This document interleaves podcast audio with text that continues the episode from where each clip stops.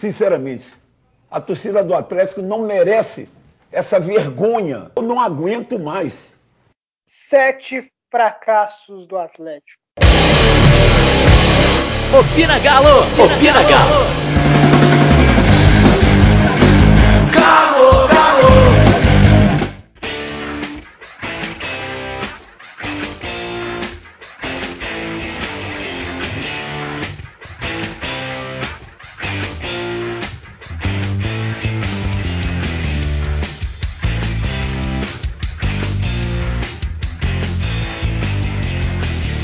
pessoal, o Opina Galo está no ar e infelizmente é para falar sobre a eliminação do Atlético na Sul-Americana, porque né, infelizmente o Galo tá nessa aí de que não corresponde, ninguém agrega nada e lá vamos nós debater mais uma desclassificação do Atlético. Hoje eu, Felipe Carini, vamos debater o que foi esse jogo Atlético Londres, o que quem tem culpa, né? Diretoria, comissão técnica, jogadores e o que esperar do futuro do Atlético se é que ele existe, né? Então vamos lá, vamos começar com o mais grave, né? Ô Karine, o que dizer dessa desclassificação do Atlético? Pior que infelizmente era esperada, né? Não pelo, pelo resultado do primeiro jogo, mas pelo que o time não vinha apresentando nos últimos jogos pela bagunça que é o Atlético, desde a presidência até os jogadores. Era algo que, como a gente comentou em outros episódios, a Sul-Americana já se mostrou mais próximo do Atlético do que estava nesse confronto contra o Colón. Foi um dois jogos que o Atlético jogou só 45 minutos. E quando você enfrenta adversários numa fase dessa da competição, você tem que jogar 90 minutos ligado. Jogou o primeiro tempo lá, foi bem, conseguiu levar a vantagem de 1 a 0 para o intervalo. Mesma coisa aconteceu ontem. Jogou o primeiro tempo muito bem, levou 1 a 0, poderia ter levado mais. Fez um gol no início do segundo tempo, parou de jogar. O Atlético, ele teve a classificação de certa forma nas mãos, mas jogou fora nos dois confrontos. Tem pesa a questão assim também do Santana, né, com algumas é, atitudes assim que também não, não ajudou a equipe. E foi isso, né? O Atlético, mais uma vez, na hora que chegou o momento de decisão, o momento de se provar, né? Fazer um, um grande jogo, fazer ser dono da situação, não conseguiu. Mais uma vez, é um time que na hora H fracassa. Essa que é a verdade. É um time que não consegue ser decisivo, não consegue ser protagonista, mesmo com vantagem, não consegue, e mesmo com a vantagem, não consegue administrar e fazer o que se espera. Felizmente é isso. É, dentro desse contexto, é, a gente tem essa situação do Santana, né? De que ele foi um dos responsáveis, porque nós também não podemos tirar a culpa dele, ele é o, ele é o técnico. Ele escala e algumas escolhas estão sendo muito questionáveis. E o que que ele fez, o que que ele poderia ter feito e o que que ele poderia não ter feito, Felipe, para ter sido melhor do que foi isso aí, né?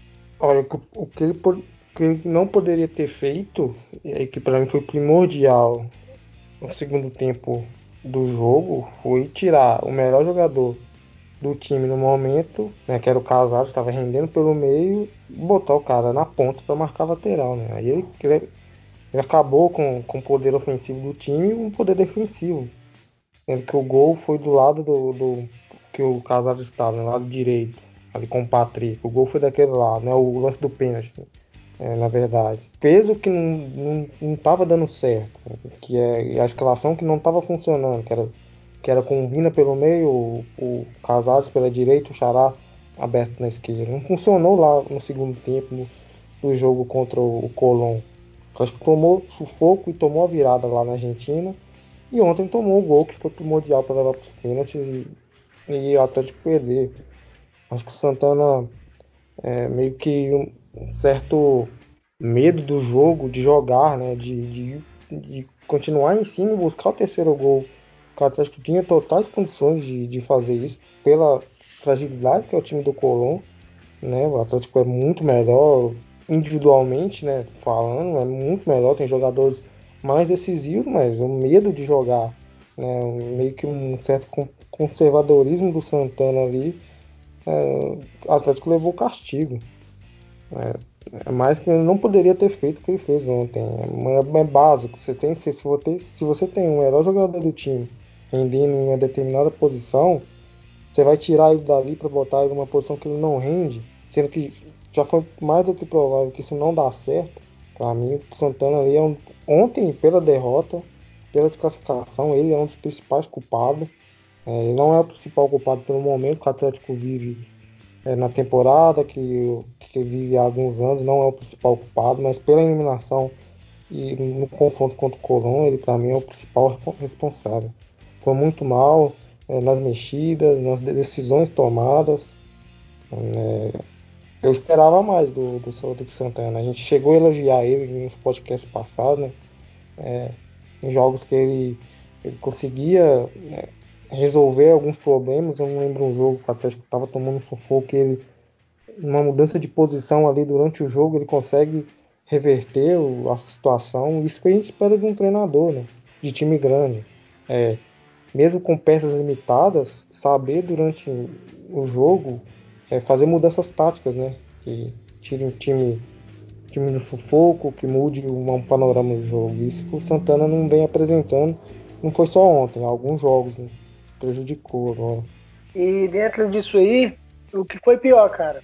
A saída do Jair ou a entrada do Zé Wellington? Putz, os dois foi muito complicado. A saída do Jair foi um, foi um baque, porque o Jair ali no meio campo estava destruindo, né? Tanto desarmando, tanto a saída de, de jogo com qualidade. Era o principal responsável do Atlético exercer aquela, aquela pressão no primeiro tempo, né? Sai com tanta qualidade no, no passe e o Zé Wellison não tem nem de longe o mesmo nível, né? Tanto na marcação, tanto no, no, na ocupação de espaço, tanto no, no passe, né, na saída de bola, é gritante a diferença. E tanto o Atlético sentiu muito. Né? Mas aí entra a, a, a sacada do técnico, talvez ali uma mudança tática, numa mudança de posição, conseguir suprir a ausência de um, de um jogador.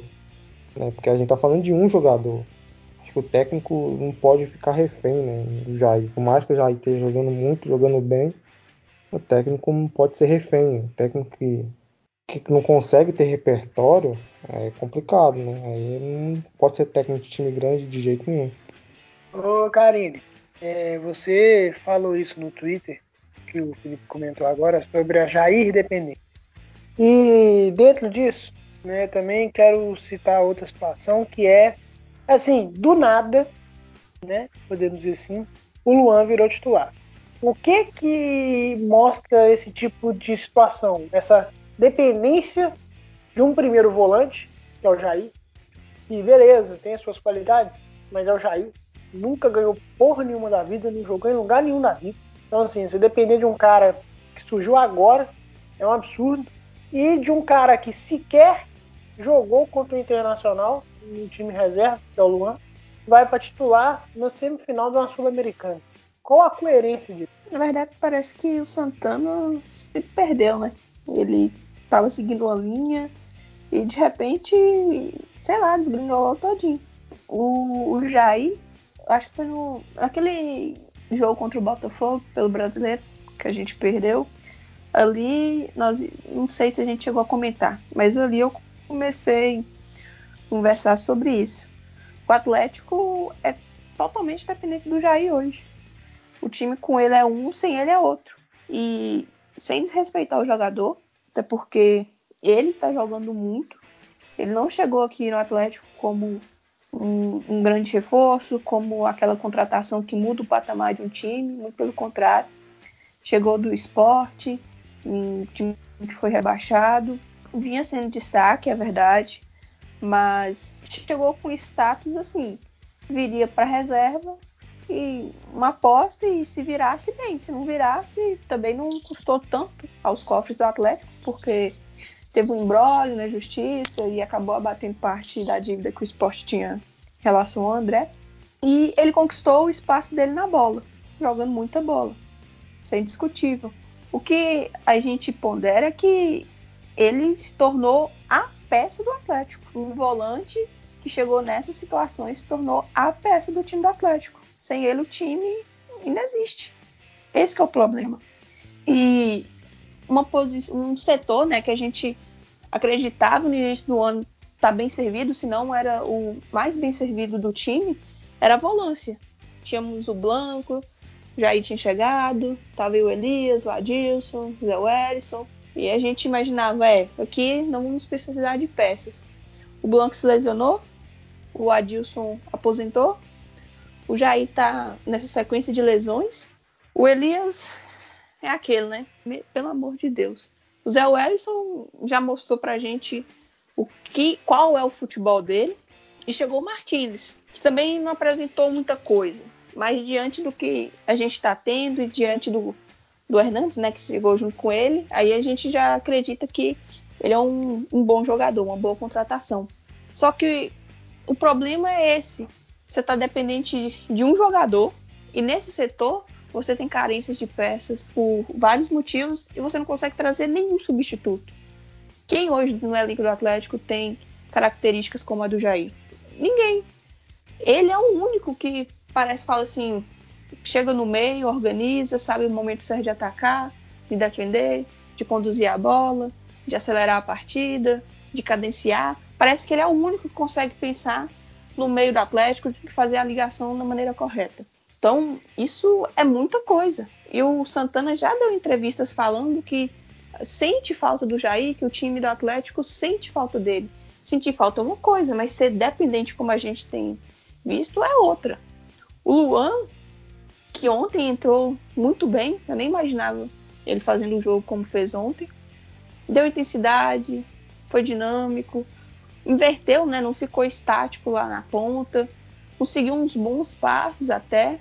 É, fez, teve boas participações em, na criação de jogadas do Atlético.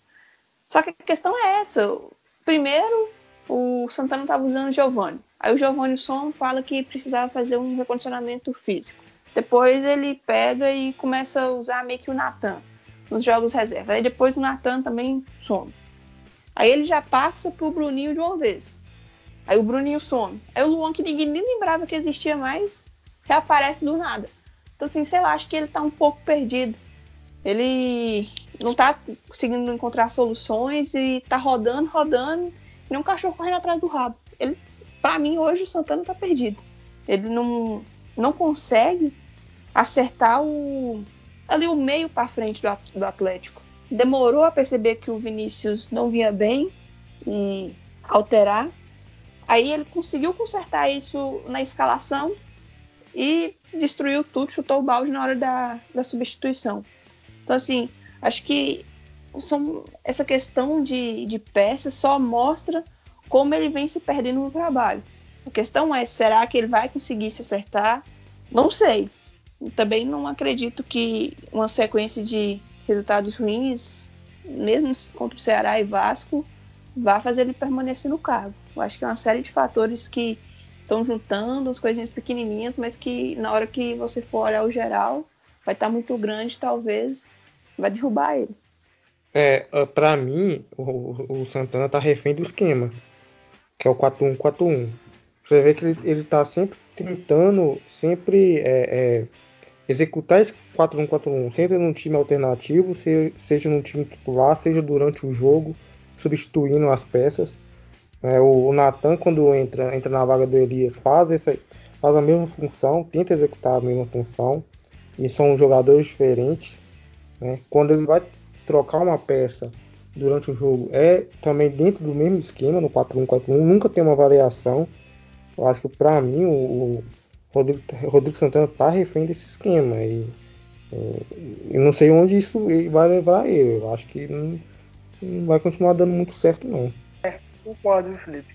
Também acho que essa falta de variação prejudica o trabalho, porque, como você destacou, né? São jogadores que não têm a mesma função, tem jogador que sequer tem função, né? E eu, por exemplo, destaco muito o Tchará. O Tchará contribui taticamente, o Tchará corre, etc e tal, mas que que esse cara realmente faz? qual que é o papel tático do Tchará, qual que é o papel dele dentro dos 11 titulares, o que que ele tem que fazer, porque a todo momento ele está numa posição diferente, fazendo funções diferentes. A gente não sabe se ele é um cara para criar, se ele é um cara para marcar, se ele é um cara para cadenciar. A gente não sabe absolutamente nada do Tchará, o que que ele faz no time titular. É, você destacou a questão do, do Casares, que hora tá no meio, hora tá na esquerda, hora tá na direita. E todo mundo sabe que a porra da posição do Casares é jogando no centro. E, gente, porra, o Vinícius ficou uns 5, 6 jogos aí enrolando. Teve uma boa fase. É um jogador que tem algumas virtudes. Né? Teve aí um bom desempenho no, no, no, no começo do, do jogo pós pós Copa América e tudo, teve o seu boom e tal, beleza, só. Então assim, né? Vamos tentar entender primeiro o que querem para depois a gente hum. interpretar só o. Pra ilustrar, só para ilustrar isso que eu falei ontem, você vê, ele tira o, o Juan, o Juan cansado, né? E bota o Vinícius, né? E passa Casares pelo lado. O mesmo esquema tático. Ficou Casares, né, o Vinícius aberto, o Vinícius centralizado e o Xará, né? E com Elias na linha. Ficou o mesmo esquema. Com só o Zé Wilson no centro. É o mesmo esquema, ele não variou, entendeu? É isso que a gente muda as peças. Só muda, ele mudou as peças e manteve o mesmo esquema que não funciona. Não, é que nem a questão do, do Tiará mesmo. Na, acho que foi no início, foi no, naquela época que o Atlético ia enfrentar o Santos pela Copa do Brasil, que ele vinha bem, e até mesmo ano passado, eu não lembro se era o Largue ainda ou se já era o Levi, que ele estava muito bem, eu acho que dando assistência, deu umas sete assistências, chegando na metade do campeonato. E ele jogando mais com a função dele, ele é um atacante. Então, o principal dele é ajudar no momento ofensivo. E ele estava fazendo isso, ele estava conseguindo. Ele nunca foi um velocista, mas ele estava conseguindo assistência, estava conseguindo fazer até gols. E com Santana, eu já vejo assim que para ele, ao menos o que parece, o Tiará primeiro ele tem que defender, depois ele pensa em atacar. Tanto é quanto o time joga mais no contra-ataque, igual aquele o segundo gol de ontem, que ele tem assim uma certa liberdade para movimentar, ele consegue abrir uns espaços, sabe? Só que eu acho que o Santana, ele tá muito preso, muito engessado, como vocês falaram, na questão do esquema. Aí o, ele quer que o jogador seja se enquadre naquilo ali e não para para pensar assim, poxa, o Xará rende melhor em tal lugar, deixa eu mudar o esquema para ver se ele consegue fazer uma coisa de diferente. O Casares rende melhor aqui, o, sei lá, o outro ponto lá, será que vai ser o Luan? Não sei rende melhor aqui. Então deixa eu tentar modificar o esquema para encaixar essas peças no, na melhor posição ali, nas que elas mais rendem, e tentar encontrar uma solução. Não, ele, ele ingessa, ele ingessa o esquema, ingessa os jogadores, aí fica trocando ali aquela linha de três, né, atrás do centroavante, mas só muda a posição. Todo mundo tem que jogar da mesma forma, então acho que os outros times já pegaram como ele joga estão anulando e ele não tem mais alternativa nenhuma. Até nisso aí, Karine, até o próprio Jair foi, em certo modo, um achado. Porque em uma situação normal ele não ia jogar de primeiro volante, né? Ele ia ser, em teoria, o reserva Elias. Foi a infelicidade do Adilson e a chegada é, tardia do Martins, podemos dizer assim, sobrou pro Jair ali. É complicado, né? Não, foi que nem o Santana deu uma entrevista na Itatiaia falando sobre isso. Que o Jair, na cabeça dele, seria o segundo volante, a posição do Elias.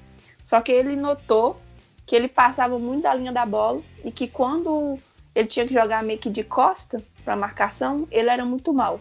E quando ele começava com a bola vindo de trás, tendo assim a visão ampla do jogo, ele ia bem. Aí foi aí que ele modificou. Sei lá se foi só isso mesmo. Eu também acho que tem esses, essas questões do acaso e do Atlético. O Jair, nesse esquema dele, tem, o Jair tem uma ocupação de espaço absurda. O Jair, ele tá em vários lugares ao mesmo tempo, né? Parece. O Jair casou muito bem nessa posição. Mas aí ele quer manter esse esquema com o Zé Wellison.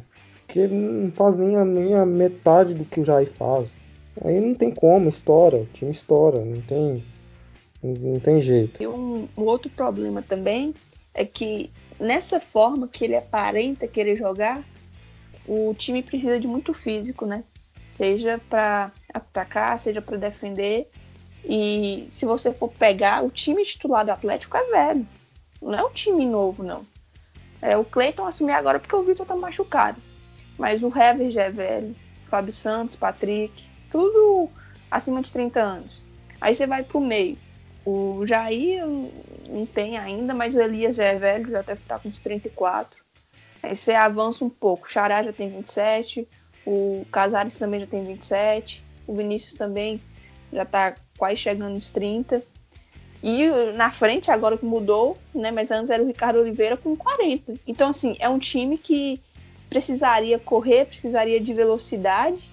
E isso o time titular do Atlético não tem de novo, eu não sei se eu falei no episódio passado, mas ficam batendo na tecla que o Atlético está fazendo reformulação, está renovando o elenco, está renovando as peças do banco, trazendo piores do que as que estão, na verdade, né? Só que mais novas, mas o time titular, que é o de fato que precisaria ser renovado, não é.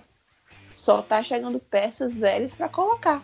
Então, assim, fala muito da preparação física. Nem sei se é só preparação física. O Elias já não corre. Com 34 anos, não vai mais. O Ricardo Oliveira, com 40, só ficava trotando em campo. Fábio Santos, meu Deus. Então, assim, é um time também que ele tem que parar para pensar isso. As características do time titular que ele pensa, né, tá colocando em campo, é um time lento e que não consegue correr não consegue muita velocidade, muito físico, nada disso. Então talvez por isso também o Jair tem se desdobrado tanto, aparece tanto no jogo, porque ele tem que correr para um lado para defender, tem que correr para o outro para atacar. Então tá faltando isso também no Santana. Perceber as características do elenco que ele tem e que não tá casando com o esquema mais. É, e para jogar né, os dois meio campos à frente do Jair, por exemplo, tem que ser um box to box, né? E nós temos o Elias, o Vinícius e o Casares que jogam por dentro ali, podemos dizer. E o Elias é o único que você pode falar assim, é, ele é um volante de origem, então ele tem uma facilidade, entre aspas, de marcar. O Vinícius não marca ninguém. O Casares nunca marcou ninguém. Então, para você ter esse cara para ir e voltar, o cara tem que ter, além do físico, recurso técnico e, e, e tático. E não temos. Então, ou se caso ele continuar para 2020, troca as peças ou troca o esquema, gente. Não pode ser refém. Não, não pode. Talvez até por essa questão do meio ser velho, não conseguir marcar direito, que o Atlético desandou, né? Vinha naquela sequência sem sofrer gols, bem defensivamente. De repente caiu. A bola toda hora estourando na zaga. E talvez seja isso também. O Elias não marca de forma alguma. O Casares estava tendo números nos últimos jogos defensivos superiores ao do Elias. Isso não pode acontecer. O Elias ontem terminou o jogo sem nenhuma roubada de bola, nenhuma interceptação, nada disso. Só passes laterais. Então, assim, o Vinícius, como você já falou, também não, marca. É outro jogador muito pesado. Então, tá caindo tudo em cima do Jair no meio sobrando pro Casares e pro Xará nas pontas, eles têm que ficar voltando, e ficam o Elias e o Vinícius livre, sem conseguir produzir nada. É, e falando agora um pouco fora do contexto aí, é, uma coisa positiva, podemos dizer, é o de Santos, né, Felipe? Parece que ele tá sendo uma grata surpresa aí, depois de chegar com tanta desconfiança no clube. Né? O gol dele ontem foi o gol de centroavante, né? Tanto tempo que a gente não via gol de oportunismo, né? A bola bate nas costas do volante, sobra ele, ele chuta com uma raiva, uma raça argentina. Então, é um gol de centroavante, é o que a gente precisa, de cara que tá lá na frente que a bola sobrar, bote, bote na rede. Precisa de gol, precisa de vitória, precisa de ponto agora pra frente. E o, o quanto de Santos puder ajudar, é, tá bom. Né? Nessa rotatividade de centroavante do Atlético na temporada, hoje ele é o titular. Né? Tomara que consiga se firmar. É. é gente, para encerrar esse assunto da, da Sul-Americana, para a gente começar a debater sobre outros pontos questionáveis do clube, é, vamos falar um pouquinho dos pênaltis, né? O que que foi a cobrança do Hever e a cobrança do Casares, Karine? Do Hever, se você tava, pegou uma imagem, é, bem no momento em que ele ia chutar, o goleiro já tinha meio que pulado, dado o passe lá pro, pro campo, sabe? Só como ele tava com as vistas baixas, bateu, assim. Eu, eu acho que foi uma batida meio que ruim. Não foi uma péssima batida. Mas foi, não foi também uma batida boa. É, assim, tá, meio que telegrafou, né? Bateu do jeito que o goleiro gosta. Na meia altura. É, não foi colocado, foi a meia altura. Não foi no canto, canto, canto. Eu achei que foi uma batida ruim. E aquele pênalti ali, eu acho que se ele faz, poderia ser meio que modificar. Porque aí obrigaria o, o Colom a fazer, se não estava eliminado. E deixar a última cobrança pro Casares, eu não acho. Não acho que foi a melhor escolha. Primeiro, porque o Casares nunca foi um jogador que crescesse em momentos decisivos, que conseguisse ir bem é, estando pressionado, né? Por exemplo, um pênalti desse, o último, precisando fazer, não era assim. Ele nunca teve, demonstrou essa mentalidade de conseguir sobressair nesse, nesses momentos. Então acho que foi um erro ter deixado ele bater o último. É, ele também nunca foi aquele cara assim, um exímio cobrador de pênaltis. Tanto é que ele bate assim, quando o Fábio Santos não tá, às vezes se quando o Ricardo Oliveira estava bem, o Ricardo batia até na frente dele.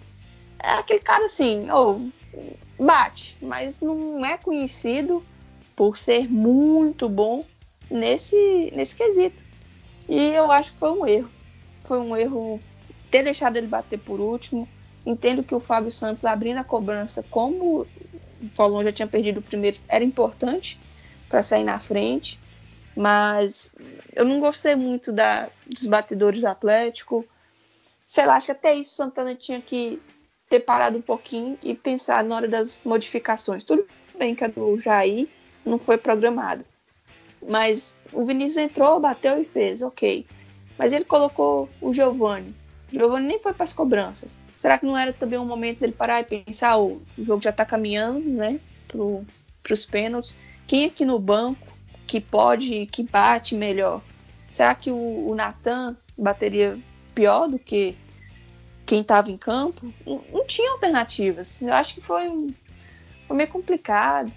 O time do Atlético, na verdade, foi para as cobranças com aquele sentimento derrotado e o Colom foi em alta. Nesse que, na hora que acaba o jogo, você vê o semblante dos, dos dois times e tava meio que nítido assim quem tava com mais confiança. Tanto é que aquele último pênalti que o Puga bateu, oh, ele tirou até sarro, porque o, o Clayton caiu antes. Aí ele, nossa, ele recuou praticamente a, a bola e saiu fazendo gracinha lá, entendeu? Acho que pesou um pouco isso pro Atlético. Ah, o psicológico não, a concentração não estava aquela que se esperava. A cobrança do Revo achei que foi pior do que a do Casares ainda. E um erro ter aquela sequência eu não gostei. Na verdade, eu não gostei. Eu minimizo um pouco as cobranças, assim. Acho que não foi o tão grave que foi, foi no jogo. Cobrança de pênalti é muito do momento, né, cara? O, o, o cara pode treinar durante a semana toda cobrança de pênalti e vai chegar no jogo é totalmente diferente. O emocional é diferente, a atmosfera é diferente. É um atleta que já passou por decisão de pênalti nessa temporada, já saiu bem. Então acho que ali é, é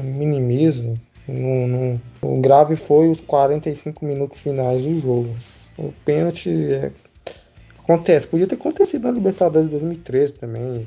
O Leonardo Silva bateu o, o, o penúltimo pênalti né, em 2013. É, contra o Nils, o artilheiro da Libertadores, o Jô perdeu. É pênalti, é, gente, é, é, é, do momento.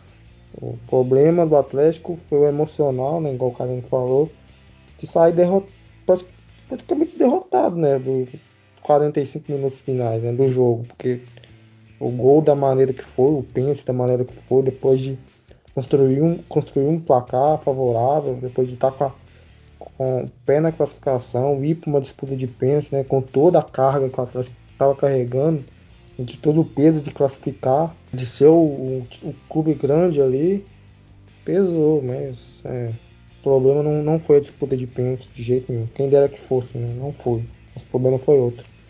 Se tivesse aproveitado as chances que teve no tempo normal, né, no mínimo mais duas ali, poderia ter feito o terceiro, o quarto e teria evitado essa situação. E assim como aquele pênalti imbecil que o Elias cometeu sem necessidade alguma.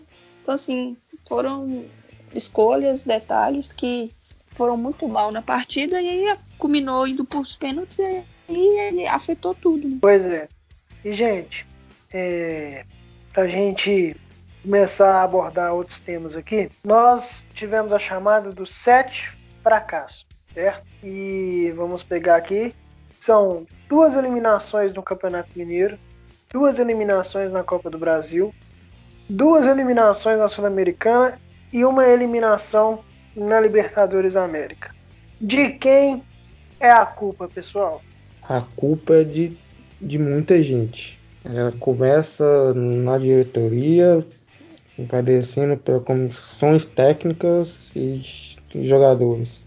É, é, desde que o Atlético assumiu a, a, política de austeridade, a política que ele adotou, né, tem que é meio que assim, é, não é muito, muito, muita verdade, porque desde que ele assumiu foram várias contratações, milhões gastos, né, o Atlético não gastou pouco para quem prega austeridade, o Atlético não gastou pouco. É, decisões é, equivocadas, decisões de, de colocar pessoas na, na, frente do futebol equivocadas, né? então que culmina em, em vexames, né? um atrás do outro. Então a culpa não é só de uma pessoa, não é só de um técnico, a culpa é de vários. É, vários jogadores, alguns técnicos, sete câmeras, Galo e Costa, então, todo mundo tem uma parcelinha de culpa desse, desse momento que está acontecendo, né? de 2018 para cá. A gente nem pega 2017, 2016, que aí acho que ainda não estavam, e vamos pegar só de 18 para cá. Né? Pode, a gente não vê também perspectiva de melhora, né? A gente não sabe, pô, vai manter lá o Rodrigo Santana, mas é convicto no trabalho, ou tá mantendo porque talvez não tenha alguém no mercado para trazer, outra vez tá querendo, sei lá, evitar um desgaste de ir de novo no mercado procurar um técnico, né, de tomar outras negativas, ou também é, o Rodrigo Santana é um escudo para a diretoria, né? É um técnico interino, é um técnico que não vai encher o saco, que não vai reclamar de elenco, né? Então não sei qual é a do Atlético. E o Saticano tem que se explicar, né? Tem que vir a público e falar, né? O Atlético teve salários atrasados, direitos de imagem atrasados. Isso é ele, a obrigação dele falar.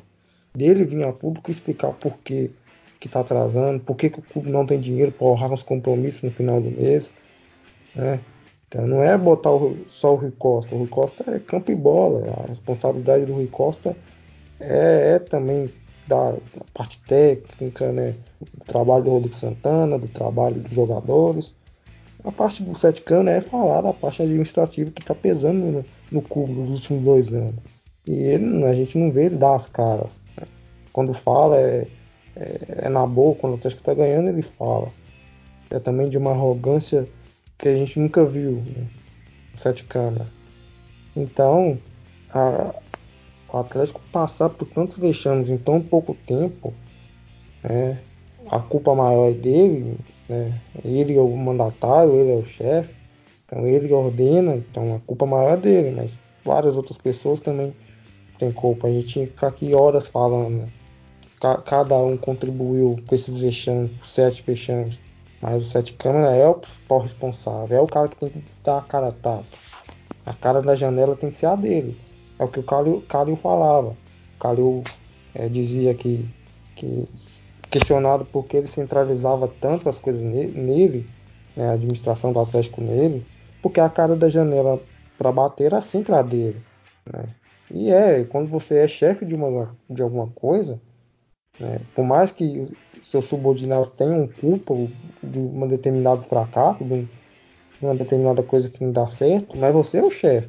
Então, a cara, quem vai tomar a porrada é você, porque você comanda.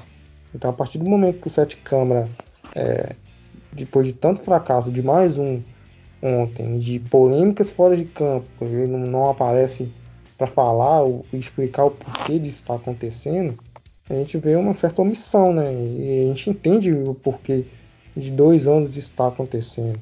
Então, ou ele já tem mais um ano de, de, mandato, ou ele muda essa postura dele, do Lázaro, de outros, ou o Atlético vai ficar fadado ao fracasso e, e a coisa ainda pode piorar, né? Lembrando que a gente ainda não lutou pra, contra o rebaixamento ainda. Nesses, a gente, há, algum, há algum tempo a gente não luta contra o rebaixamento. Mas esse ano, devido a tudo que está acontecendo e a, e a posição na tabela e ao retrospecto recente né, nos últimos jogos, acho que está muito perto de, de, entrar numa briga ali e contra o rebaixamento. Então ele, ou ele bota a cara e, e a, a, mudar as coisas, então vai ficar muito complicado. Ah, eu acho que os principais culpados pelos desde o ano passado é o Sete Câmara e o Lázaro. É uma, uma presidência assim que não tem sintonia alguma com, com a torcida. Eles falam uma coisa, agem completamente diferente, como o Felipe bem disse, pregam uma austeridade que não acontece, porque você vê gastos aumentando, empréstimos sendo feitos e contas básicas, né? Porque o salário do jogador é o básico, é o que está previsto não sendo pagos corretamente, né, dentro do, do prazo. Então, assim, é uma completa falta de sintonia, é muita arrogância, é uma disputa de egos, é como se pensassem mais neles do que no clube. Então, a torcida está se afastando não só por conta de derrotas, não, porque todo mundo sabe que ganhar e perder é normal. Mas pelo que vem sendo feito no Atlético, o orçamento vem diminuindo, o investimento menos ainda, peças que não inspiram assim confiança, uma expectativa de que vai conseguir lutar pelo menos por um G4. A cada ano, o, o elenco do Atlético vai sendo enfraquecido. Com isso, a expectativa pelo que vai disputar dentro do campeonato também vai diminuindo. O Atlético hoje não figura como favorito para ganhar nada. Não figura para ser um G4 do, de Campeonato Brasileiro. Não figura para ser um semifinalista de Copa do Brasil. Então, com isso, a austeridade que vem sendo pregada só está aumentando o rumo nas contas do Atlético. O Rui Costa, que chegou agora, tem falado muito, mas em termos práticos, não tem se mostrado eficiente como é com as palavras, né? Ele pode estar sim fazendo um, grande trabalho no que diz respeito a bastidores, a categorias de base. Ele pode estar sendo feito em gerenciamento do elenco, mas, por exemplo, que é o que mais se comenta de um diretor de futebol, que é contratar e dispensar. Foi mal, muito mal da janela. As carências nossas eram evidentes, principalmente lateral esquerdo e volante. Ele conseguiu ir no mercado, gastar uma quantia considerável para um clube que vive uma grave crise financeira e contratar dois caras que não poderiam atuar na competição que seria é, a chance de maior, ter maior êxito no segundo semestre, que era a Sul-Americana. Ele estava ali sabendo que o Atlético tinha o segundo semestre mais importante dos últimos anos, talvez desde 2016, e não fez muita coisa da forma que ele pegou o time, com os problemas que tinha, ele entregou para o Rodrigo Santana, porque as peças contratadas não renderam, não se adaptaram ou não poderiam atuar na competição.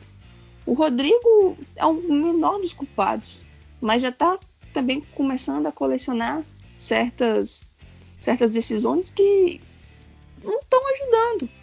Mas, como o Diego bem falou, são sete sete situações de mata-mata o Atlético perdeu. O...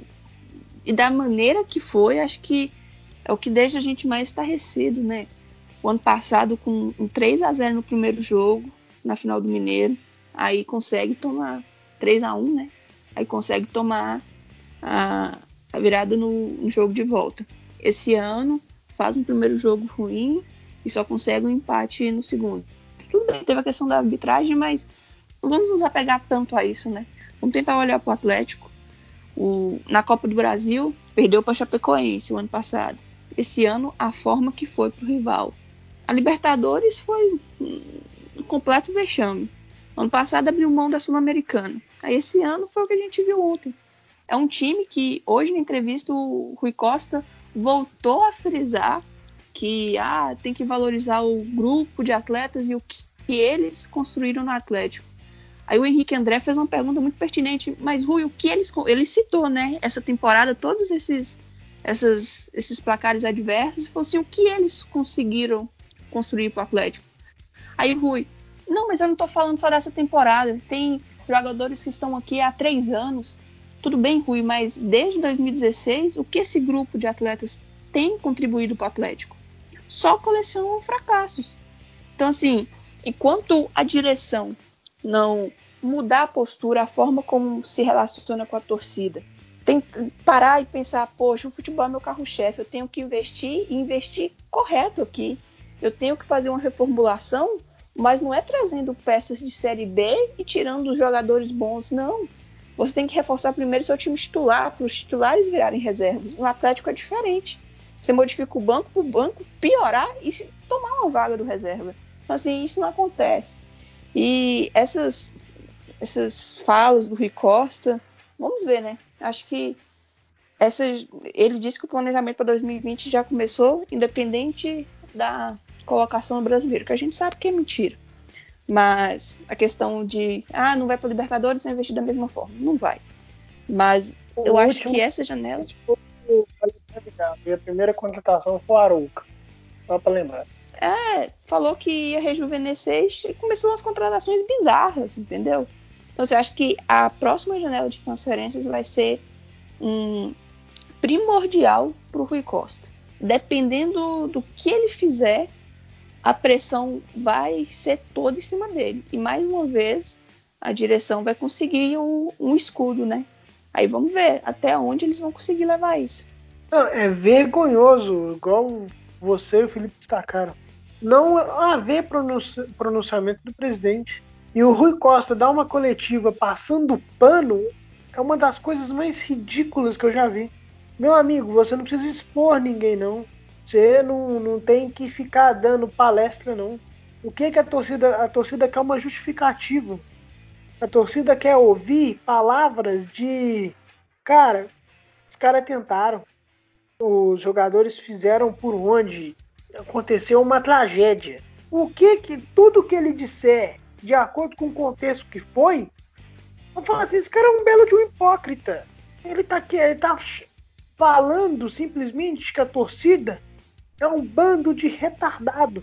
Porra, você vai pra coletiva para falar que é, a gente tem que valorizar o que conquistou. É, fulano aqui tem sete anos de clube, ganhou XYZ títulos. Sabe, se fosse eu, dentro da coletiva de imprensa, soltava o sonoro foda-se. Eu não quero saber o que ele conquistou, o que deixou de conquistar. Eu quero saber o que irá conquistar. O porquê que perdeu. É isso que tem que ser os questionamentos. E a mídia mineira também precisa e muito fazer o papel de questionar. E muito. Porque ficar passando paninho para ficar de boa com, com diretoria é muito fácil, né? Aí o nome disso chama-se assessor de imprensa e o nome dele é Domênico Pérez.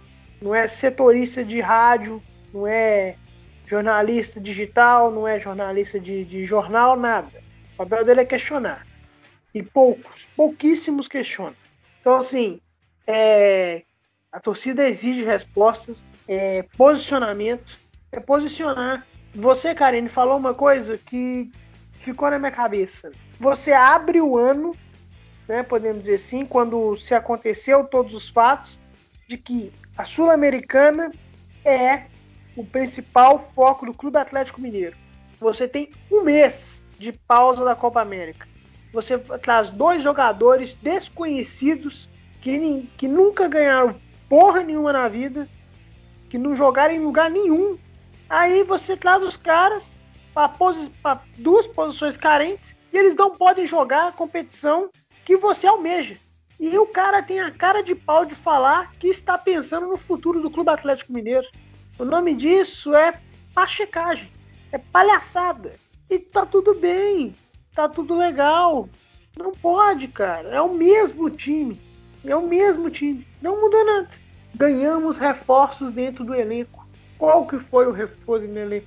O Jair apareceu, beleza, ótimo. Uma grande surpresa. O Natan teve dois, três jogos, sumiu. O Luan tava torcendo pro Corinthians nessa Sul-Americana, apareceu no time titular na, numa semifinal. Se tiver jogado dois jogos da Sul-Americana, foi muito. O Patrick é titular por que razão, gente? O que que a porra do Patrick faz um time titular? O cara não agrega defensivamente, não agrega ofensivamente. Você traz o reserva pro Fábio Santos, você não pode trazer reserva pro Fábio Santos. O Fábio Santos tem que ser reserva ou sumir. O Fábio Santos tem 34 anos de idade. Ele é o jogador que mais atuou no Atlético nos últimos três anos. E acha normal. Jogando mal. É nem jogando bem, jogando mal. E todo mundo achando tranquilidade. O Vitor falha, falha, falha, só sai porque se lesionou numa infelicidade. Porque se fosse pela, pela lógica, não sairia.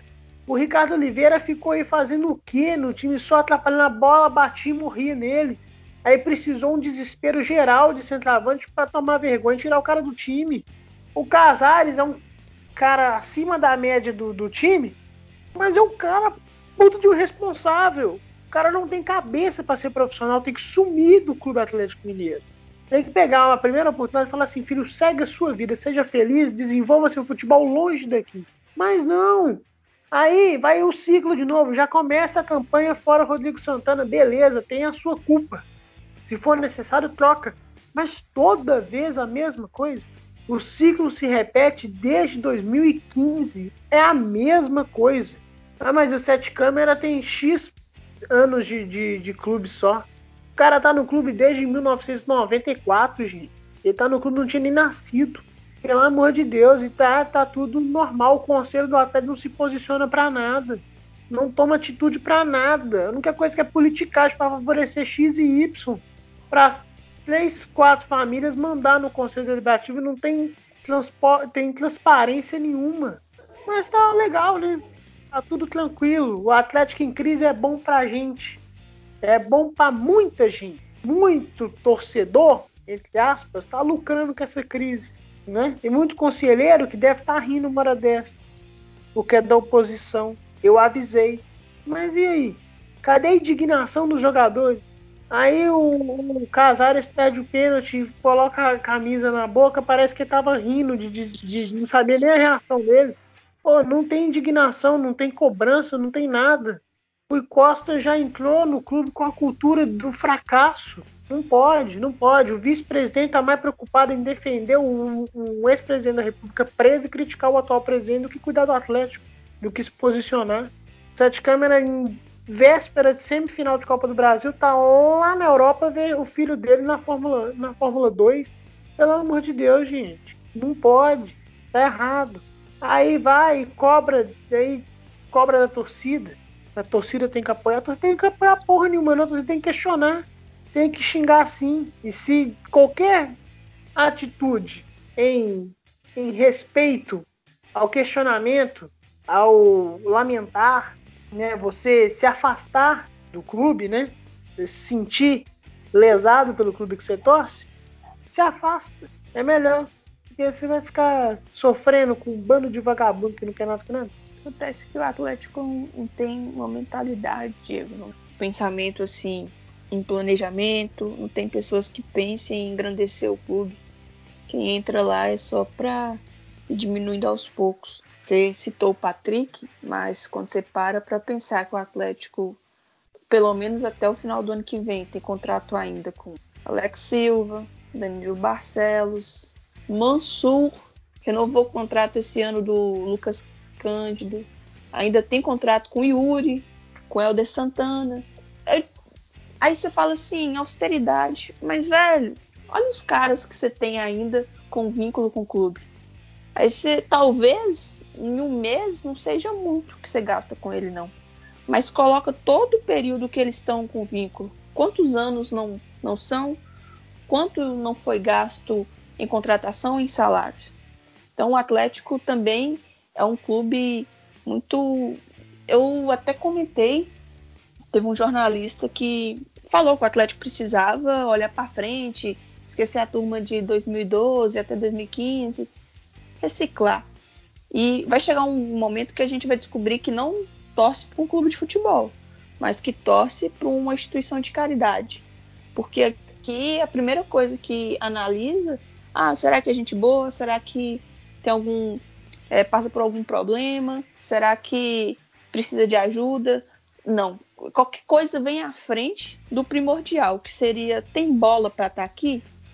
E nessa vai renovando contratos com atletas que nem deveriam ter vindo, entendeu? Então, assim, é um completo absurdo.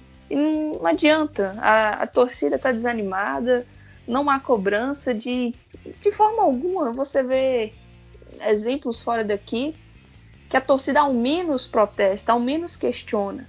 E eu não estou falando de questionamento raso, só, só, fora jogador, não. Mas fala, ah, fora fulano de tal, porque esse essa direção está fazendo isso e isso com o clube, a gente não quer esse presidente, não quer esse diretor, porque eles não têm feito isso e isso. O Atlético tem aquele que o pessoal fala Maria do marketing lá, que eu não sei se, que área de fato ele atua, mas assim, esse é um tipo de coisa que você preza pelo relacionamento com o seu torcedor, você não vai admitir. Quantos, quantas reclamações não tem diariamente sobre esse cara? Ninguém chega, sabe, fala assim, não, não tem clima, bora tirar para poder reconstruir esse relacionamento. Não. O Atlético não tem departamento, o Galo na veia é um, um trem assim absurdo. Para você ser sócio é porque você só quer dar seu dinheiro pro clube, porque atendimento, retorno, esquece, entendeu? Então assim é um clube completamente fechado que os conselheiros mandam, só pensam em si e a torcida não existe. Se não for uma organizada fazer um protesto, não tem. E quando a organizada vai fazer o protesto, só foca em alvos errados. Aquelas faixas que viram e mexe espalham lá pela cidade também, assim, sabe? Ninguém sabe quem colocou. É uma coisa meio que dá para você ficar duvidando. Então, o Atlético é um clube que tinha tudo. Tinha, tem torcida, tem estrutura, é, é conhecido, tem títulos e poderia ter muito mais poderia ser muito maior do que é. Mas infelizmente só teve seis anos de uma boa administração, de alguém que, apesar de todos os erros, foi capaz de olhar para o clube do tamanho que ele é e querer entregar maior do que pegou. Então, assim, em 111 anos é muito pouco, né? E nisso aí, você falou do aspecto do marketing, por exemplo, é... e o cara não está ali por competência, né? Tem coisa que a gente não pode falar, mas, né? Não, não, não, não fala não, pelo amor de Deus. não, não, deixa abaixo, deixa quieto. E assim, o torcedor falou a questão do galo na veia, é, ele parece que é, é, obrigação, cara. É você, tipo assim, está prestando favor ao clube, porque você não tem assistência nenhuma de um, de um serviço que você paga para utilizar. É a mesma coisa de que você, por exemplo, é, adquirir um bem, né? Adquirir um bem. E esse bem vai te custando cada vez mais, mas você não pode abrir bem, não pode abrir mão desse bem porque você tem um amor por ele. Não é, isso não existe. Você não compra um carro e ele começa a dar defeito, ele vai no mecânico algumas vezes e você fica com o carro. O sócio torcedor é a mesma coisa. O torcedor é cliente, sim. Tem que parar com essa babaquice de que ah, é amor, é amor incondicional. O torcedor tem que, tem que zelar pelo clube. Quem tem que zelar pelo clube é quem comanda ele. É o diretor administrativo, o diretor financeiro, o diretor de futebol, o presidente, o vice-presidente, o conselho deliberativo do clube. Eles têm que prezar pelo clube. O torcedor tem que cobrar, tem que exigir, tem que festejar. O torcedor é passional sim, porque senão aí você abre, você vai abrir o clube, vai fazer igual Bahia, que o sócio não tem voz, não vai, porque não tem transparência para isso.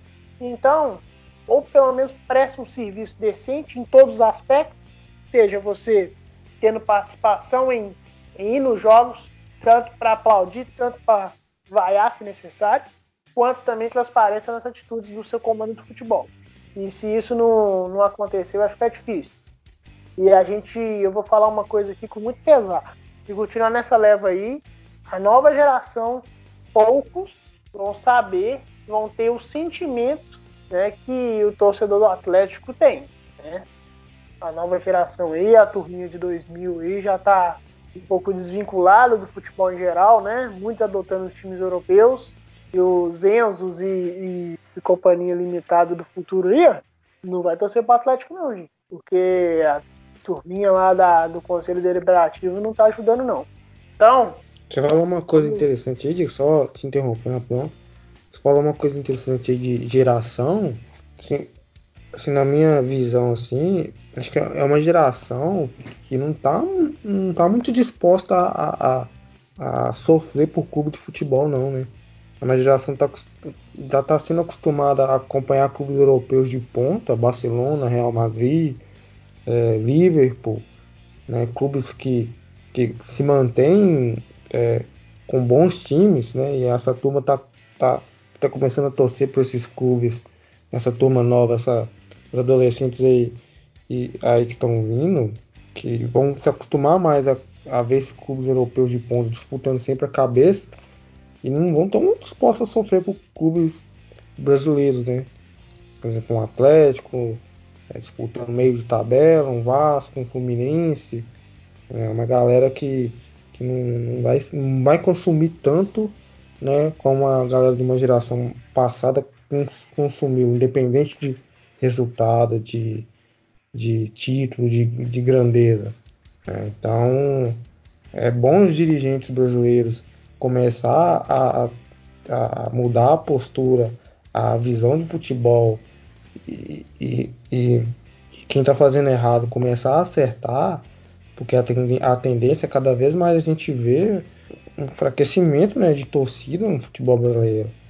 A gente vê um fenômeno muito grande aí que a, o, o Flamengo, que está bem aí, que acertou na temporada, e a gente vê na internet e acompanha algumas coisas na TV, carisma que o elenco do Flamengo tem com a, a criançada, com os adolescentes, né, com os memes lá, com o Gabigol, com os outros jogadores, o Bruno Henrique, o carisma que o Bruno Henrique tem com, com as crianças, né, isso cativa, isso cativa torcedor, né, isso leva torcedor para o estádio. Se os, se os outros dirigentes não, não, não prestarem atenção para isso e para quem está mal não começar a reagir, a tendência é cada vez perder espaço, né?